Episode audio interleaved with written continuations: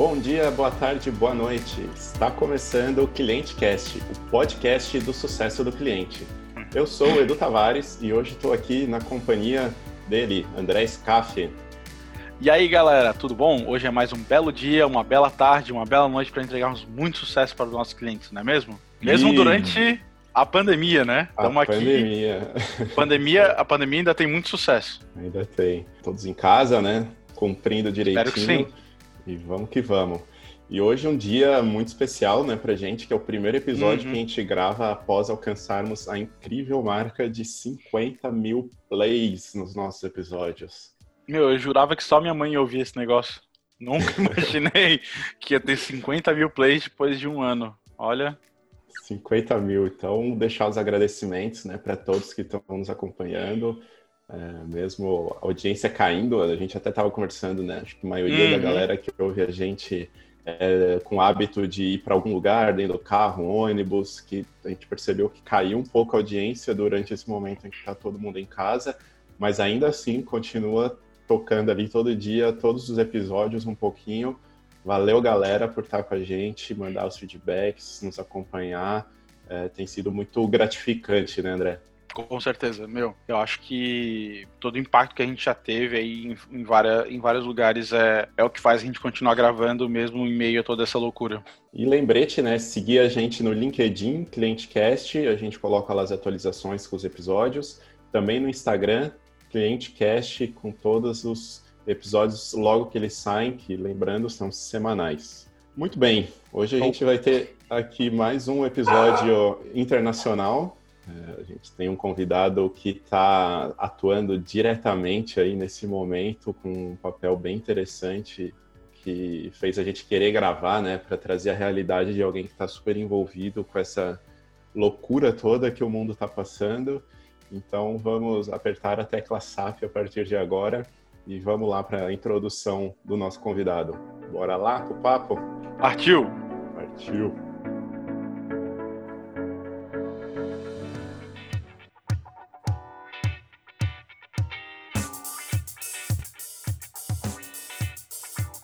Hey Jim, it's we have here today Jim Nicholson. He's the v- VP of Operations from LoadSmart, and it's an honor to have you here. Uh, hey Jim, how are you doing? I'm doing great. I'm really looking forward to, uh, to, having some time with you guys today. This is gonna be fun. So to start off, tell us a little bit about yourself, uh, about your career, a little bit. How did you end up in this in, at LoadSmart? Absolutely. So, um, I mean, I've been uh, in the freight brokerage uh, uh, industry for really the the last what 13 years. Um, based, I'm based in Chicago. Chicago just happens to be uh, really the epicenter in in the freight brokerage business as as we've come to know it, and um, I've had the the opportunity to to work through really the the boom days, the heyday uh, over the again over the last uh, decade or so um, within freight brokerage. Uh, most of my professional experience uh, up to this point um, has been with uh, on the logistics side uh, of one of the large North America transportation companies. So I had an oppor- a good opportunity, a good perspective to uh, get to understand really the the end to end inner workings of, of a transportation business. Uh, not just logistics, but but asset truckload and and, and intermodal. Um, and then you know you know over the last year as uh, I, I, joined LoadSmart, uh, and currently I, I Andre, like you say, I, I, I lead our, our operations and carrier sales efforts. Nice. So, and talking about freight brokerage, and I think most of our listeners don't know what it is. I just mm-hmm. learned what it is like two months ago. Uh, can you talk a little bit? Uh, yeah, I, am still learning from you every day. And can you talk a little bit about what LoadSmart do? And that will probably explain what freight brokerage is, is also. Absolutely, yeah. So freight brokerage is uh, where you know, in the traditional sense of freight brokerage, uh, you have a shipper, um, but they might not necessarily have all of the um, the ability to find and optimize to find a truck for the load that they have, right? So um, this is a business that's been around for for a long, long time. Um, in recent, really the last couple years, has been more of uh, more technology and innovation coming to the business. Uh, LoadSmart's a digital marketplace uh, that w- we operate within the freight transportation uh, industry. We provide full truckload.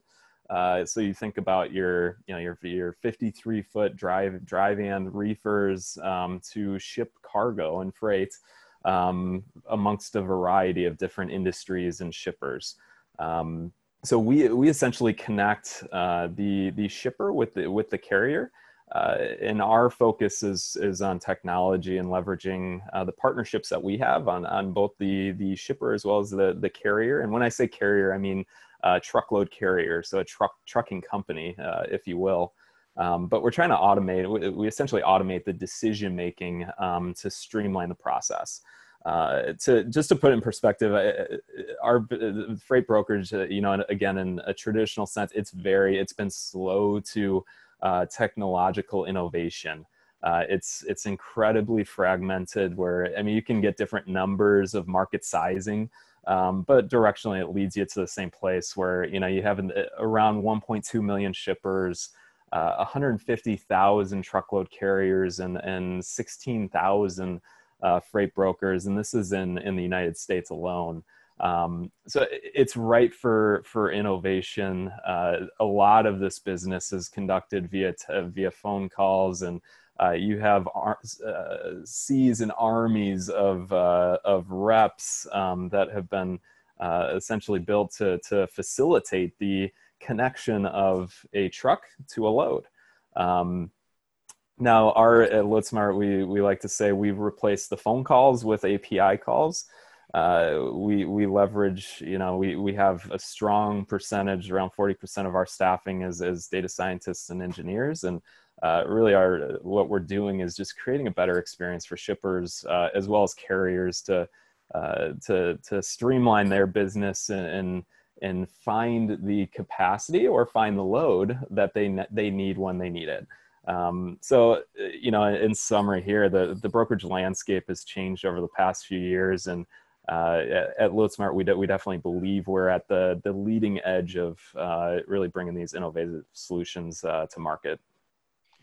Nice. And I have one more question about this. so we are moving in this COVID crisis. A lot of uh, a lot of important uh, things to get mm-hmm. to the mm-hmm. people, power, important loads, and how how does it impact for us? Like, what is the impact of the work we do? Because since we are making it easier, what is the impact that we have uh, in this kind of work? This, yeah. In, in, the reality, because uh, for me, it's the first time that I'm uh, experiencing being in a company that I'm so close to, you know, impacting people's lives in a lot of, uh, in a lot of different ways. It's very, it's very interesting. It definitely is. I mean, it's it's um, it's sobering uh, because you're dealing with um, the uh, really the pandemic and what's going on. Um, but you're you're a participant participant and and um, helping to facilitate. Uh, think of transporting um, you, you, know all the, the, the essentials if you will from toilet paper to to uh, prepared foods and and uh, non-perishables and perishables but also uh, even medical supplies that are going to frontline medical providers. Uh, so at, at, in everything essentially at some point uh, moves on a truck. And uh, our role within that is critical in driving the the efficiency to make sure it gets to where it needs to be uh, in a way that can serve the the um, the needs of in this situation Andres. uh, you know it's not necessarily that it's just going to to a, a restaurant or going to a distribution but this is going to uh, people that need uh, need these these goods the most so uh, it's definitely been uh, really welcome to be a part of it. Um, but there's still a lot of work left to do. Yeah. Uh, and Jim, what type of clients do you have? And what does success mean for th- these clients? Yeah, so uh, in our business, it's you know it's a little bit different because we have you know our clients, our customers, Um, yes, you will hear the uh, the work from home right now as I have children in the background. But uh, the uh, no ours is a little bit different because we have our shippers and our customers that um, that that um, that essentially pay us to to help facilitate and optimize the the um, discovery and finding uh, available capacity. Uh, but you also have carriers, right? And, and our product that we sell is uh, is is transportation services. So uh, we definitely see uh, when you say clients that we have our shipper clients and we have our carrier clients. And uh, I say that because without the carriers, essentially we don't have a product to sell, and it's really important that we treat them as as as customers.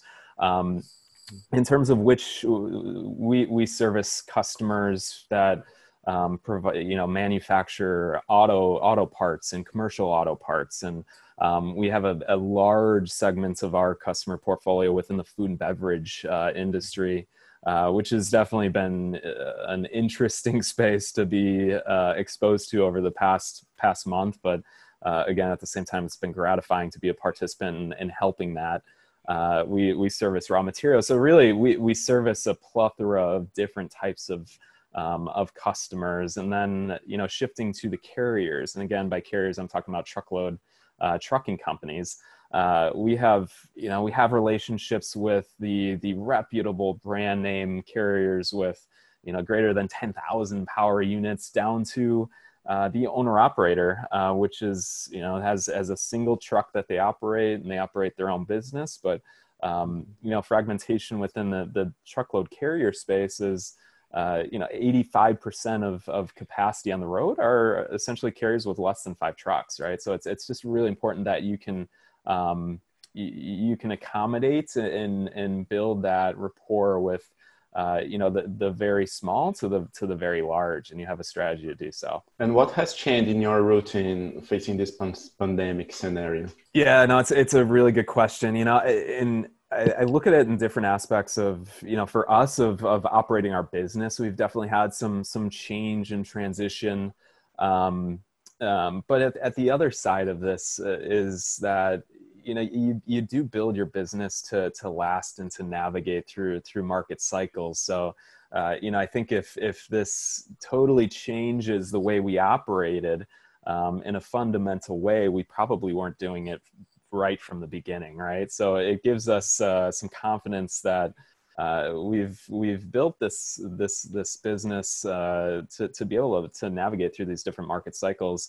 uh, because we haven't had fundamental changes in how we approach the business. But that being said, uh, you know, we had, and it's been, it's just been uh, extremely uh, difficult just facing the uncertainty of what's going to happen because no one knows.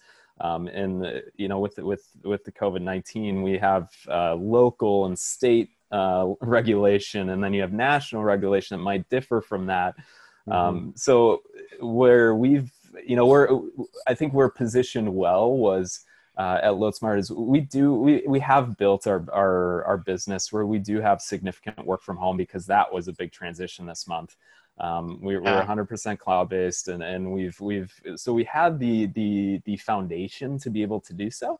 Uh, but executing um, where we have reach across the globe in terms of associates, right? We have associates in, in Asia and um, in South America, Central America, North America, um, to execute 100% work from home transition uh, mm-hmm. is not the easiest thing to do, right? So that was, that was certainly the change in routine is um, following the trends and trying to. I mean, for us, our, our you got it, it's your people that you're you're you're um, obviously invested in, and, and that's the primary focus is, is safety of our team. Um, so just staying attuned to what's going on, and and we made a, a very quick decision to um, to just 100% uh, transition to work from home. So that was definitely uh, a change in the routine. But even with yeah. that, right, you can have the technology set up, but um, how do you how do you maintain that company culture uh, and and the via the virtual experience and um, so there's a lot of changes with or challenges with that. So definitely and change in changing routine of how we operate, work from home was a big transition. Um, but again, in terms of uh, how we operate the business, uh, we, we've built our business to to be able to sustain through the the highs and the lows of of really what this business throws at you. And mm-hmm. um, you know, we're we're happy that we have you know a, a very strong uh, uh, engineering product arm complemented with you know some some really uh, solid freight experience foundation uh, to be able to to do so where where really it's not that we had to pivot completely and take on a whole new strategy it really wasn't the case um, but it was just it was just more about tweaking and fine tuning uh, how we approached it and thinking about, uh, we have the, uh, the, the market for us in March, for example, changed a lot. We had a lot of different mm-hmm. uh, things, and talking about the, one of the questions that Eduardo did before. Uh, so we had a definition of what is success. For example, what it means for a shipper, for example. Uh, so just for everyone, shipper is the is just making a parenthesis here. I don't know if everyone uh, understood what is a shipper, but shipper is the company who sends something so he went to send to send a, a, cargo, a load, from one place to another place, and the carrier is the company who transport this. We connect these two uh, here at LoadSmart, and but we saw a very big market shift in in March, and the definition of what is important, what is success for them. Uh, do you think it changed from what it's normally, uh, what what normally is? Because we have a very a very uh, solid definition what is important for them and what is mean success. And do you think it changed for because of the high volumes we saw on March?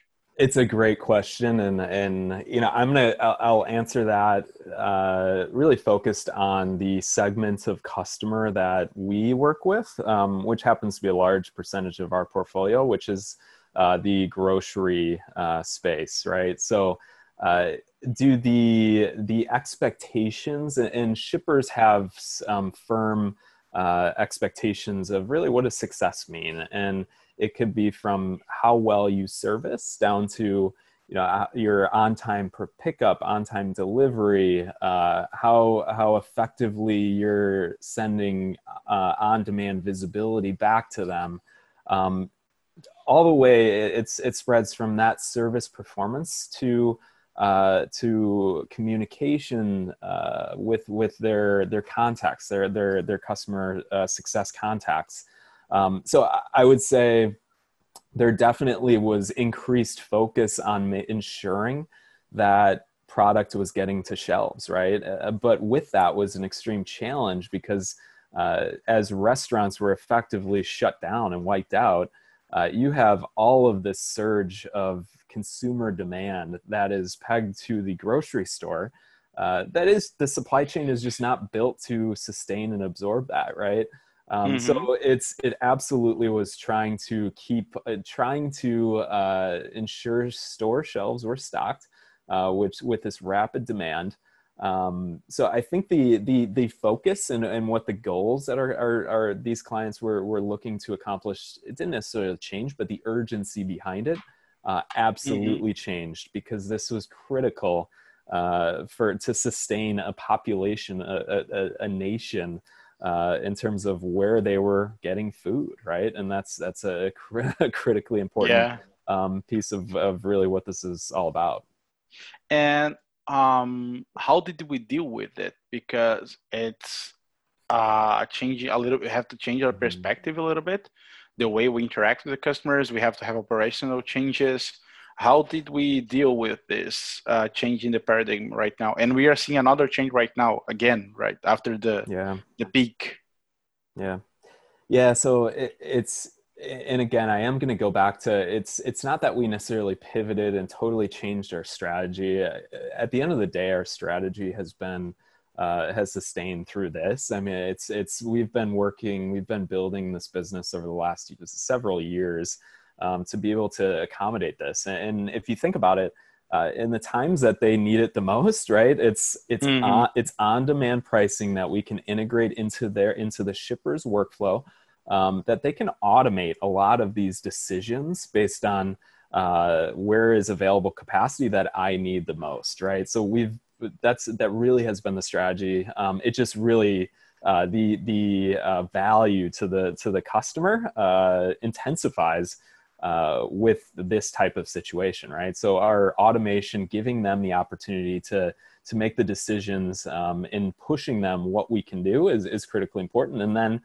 uh, on the on the carrier side is uh, we need to to absolutely have the ability uh, to capture and and provide capacity uh, and what happens in these types of situations where you're you have a massive supply and demand imbalance that changes within days is you know carrier capacity we, we, we say it's a capacity constrained market because there's simply not enough trucks to handle that type of demand right? So we need to be on the forefront with our carrier partners uh, to be able to to provide that capacity. So there's a lot that goes into the carrier side as well uh, in terms of technology where we can they have the opportunity through instant pricing and on demand um, to book shipments instantaneously through a portal uh, versus this navigating through you know these these uh, load board marketplaces that uh, in, that force them to compete and make phone calls. So it's it's really on both the customer and carrier sides of the business that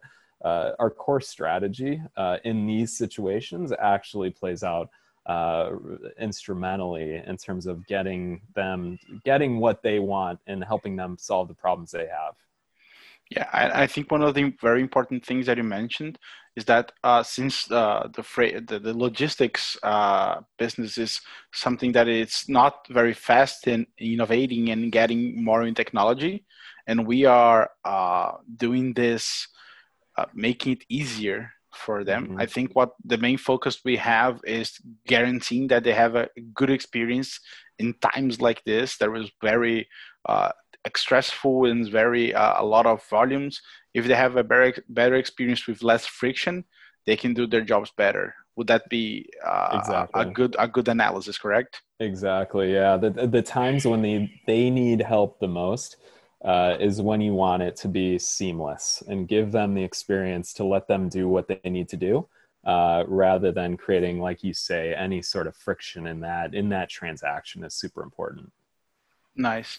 And what is the impact of if we do not deliver a good service?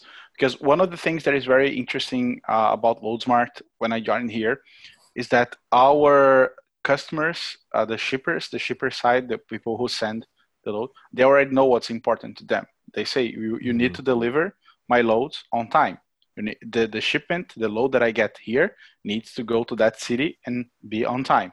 This is the most important thing. This is what it's success mm-hmm. for them also. And what happens if we don't do that? If we don't deliver? What, what are in middle of this pandemic crisis?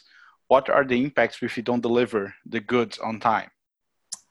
well yeah again we we sell a service right? So our our service is our product uh, essentially. So if our our service is is is not good obviously uh, we have a severe problem within our business model. Uh, to to the point of what is the what happens if you don't uh, provide service in this type of situation? I mean this could be uh, I mean, the difference between the uh, grocery store stocking shelves or getting essential medical supplies to medical professionals, uh, it's it's a serious situation, right? So, um, you know, for us, whether it's through the pandemic or uh, or business as usual, uh, 100% service is the focus, right? And with data and, and the emergence of technology, um, it's more sophisticated in terms of what are customers looking for, right? You could say on-time delivery and, and um, is is paramount, and it, it absolutely is. But uh, there's visibility now. We had uh, the ELD electronic logging device uh, mandate that, of 2018 that uh, forced all truckload carriers to convert their what, paper logs, which are how they keep their hours of service, uh, to uh, electronic logging devices. What that did was open up uh, this world of data and visibility um, that really actually created a lot of opportunities for shippers and, and transportation providers uh, to be more efficient in how they connect to their shippers. Um, so there's there's just a lot, and each shipper has different criteria that they measure. Uh, so you have to be uh, solid in how you approach uh, really the service discussion and uh, you know, for us, we've we've invested heavily in technology that we actually upload all our specific shipper requirements into our our transportation management system, and um, we have teams uh, team built around essentially delivering this type of service and leveraging the technology we have um, through connectivity to our carriers. Uh, as well as some process. But uh, technology and data, the, the, world, the, the world we live in, and accessibility to data uh, is so critical right now for for delivering the service. But uh, whether it's you know it's again it's definitely heightened right now with. Uh, with uh, with with uh, COVID nineteen, uh, in terms of getting product to again to whether it's store shelves or the professionals, um, but business as usual heightened um, expectations from shippers as just it's the it's it's where the business and the, the industry has gone uh, and so for us, as again, as leading in uh, from a technology perspective, uh, we we've invested heavily there already, and we feel like we're doing a pretty good job. Nice. And what one last question for us to finish? What do you think is the importance of having a good customer experience for either the since we're a marketplace, like you said, have two, mm-hmm. we have two customers, and what do you think is the importance importance of having a good customer experience that is very uh, frictionless and it's very consistent for uh, the customers that we have, especially during these times that we have uh, the COVID nineteen and a lot of different, a lot of exceptions are made in times like this. Yeah, no, it's a great question. I, you know, I think uh, these are the situations that bring to light the most that uh, this isn't necessarily uh, about just satisfying your your customer, but in this business, it's uh, it's about taking care of our our carrier partners. It's about uh, satisfying consumers, everyone, um, with with getting what they need when they need it. Um, so there's there's just a lot of complexity, and these are the times that bring to light the most that uh, this is absolutely a critical uh, a critical industry, and and the role we play is is oftentimes underlooked, um, but plays you know such a critical uh, role in, in terms of uh, carrying on and keeping this the country running. But uh, you know, I, I think it's it's it's about taking care of everyone. I think it's about for sure satisfying shippers and it, it, does go beyond so it's a data world but it does go beyond that and uh, in building rapport uh, repeat repeat business. I mean uh, it's it's it's the it's it's our our, our shippers our customers uh, having respect and, and um, confidence in how we execute. And then on, on the other side of the business is um, having carriers, we are the their their top customer, right? And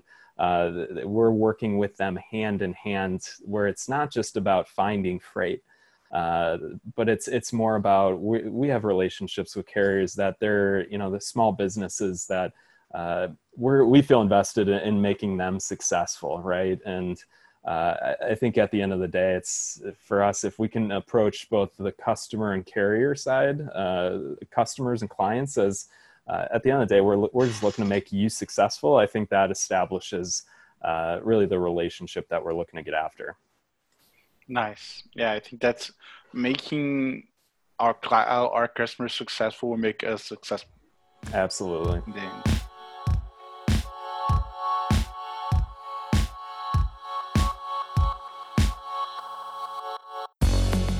Wrap it up, guys, thank you so much, Jim, for being here, and it was an amazing talk. Uh, this the logistic business it's something that is very impactful in these days uh, of pandemic, and so to conclude our podcast today, we're gonna go to our tips. Let's go, Edu. Let's go. So. Uh, Edu, what's your tip for today? My tip for today is uh, Tomasz Tunguz's uh, article uh, about the startup sectors most impacted by the coronavirus. The, the nice. first one is travel, then retail, then fitness. The three most impacted sectors. And so nice. interesting, it's a curiosity We'll leave the link. And one more tip stay home. yeah, stay home, stay safe, guys. Uh, my tip it's gonna be an article about uh, how to deal with churn in COVID times. How to uh, you can retain customers uh, in COVID times is a very interesting one because in the end the the message is you know you have to deliver good results to your customers like you were saying before if your customers are successful you're going to be successful. And you have to make uh, that you help them get out of this pandemic crisis. If your customers are are dealing with some crisis there the important thing is how do i help them get out of this? This is a very good path for mm-hmm. your company not uh, does you know for you not have that much churn because some companies I've talked to they were having one percent churn a day. So it's very it's a very important times to you know get together with your customers, talk to them, say that you are there for them. It's a very important time. And this article it's a very very good one. And Jim, what would be your tip for our audience? Well, to to keep with the uh, coronavirus theme here, um, you know, Andrea, you, you mentioned interconnect, you know, staying connected. Uh, this really, it's it's it can be devastating times. It can be uh, there's a world is faced with peril, but uh, there's a beautiful hap- beautiful thing happening within humanity of interconnection. Uh, whether it's social media um, or you know industry, right? I, I look at uh, you know, General Motors is now producing face masks, and Tesla is producing ventilators. Um, you just have this this all hands on deck approach. Um, so whether it's with your with your customers, but this is it, it, there's a, a, silver lining and, and, really a beautiful thing taking place that you you may not see from the headlines in in news, but uh, it's it's really rea- reassuring uh, of just the the beauty of humanity and what's going on right now. Yeah, and I have a there is a community in Facebook. I, I know community in Facebook who goes there.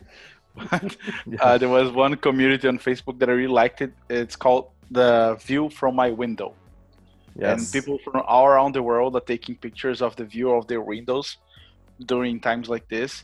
And it's I feel so connected to these people because I know what they're going through, and yes. it's probably the one-time opportunity to be connected to everyone in the world. In the world, not every everyone, but the majority of the world, because everyone is facing quarantine right now. Mm-hmm. And I don't know. This is it has a uniqueness also in this kind of event.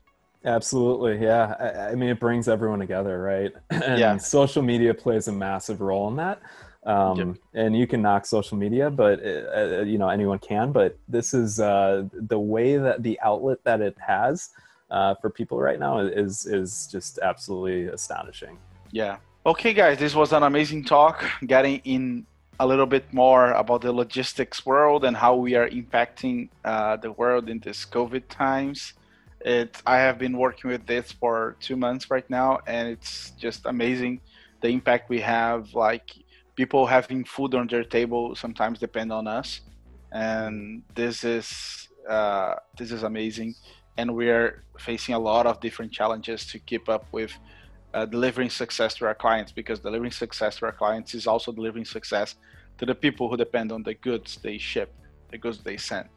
Is this is uh, this is a very interesting way of uh, managing the success of our clients so uh, I want to thank Jim for all the time that he dedicated here. Thank you, Jim. It was an amazing talk. Thank you, Jim. Yeah, absolutely. Thank you. Love the work you guys do, and I uh, really appreciate you having me on the show today. This is really fun. Yeah, it was fun. So, guys, uh, we have some more. Probably we're gonna do some more COVID episodes. I know probably uh, when we aired this, we already had some other COVID that we recorded. So keep watching us. Keep don't forget to follow us on LinkedIn and as always Instagram. stay safe. Yeah, Instagram also. And as always, stay safe and stay home. Bye bye. See you next week.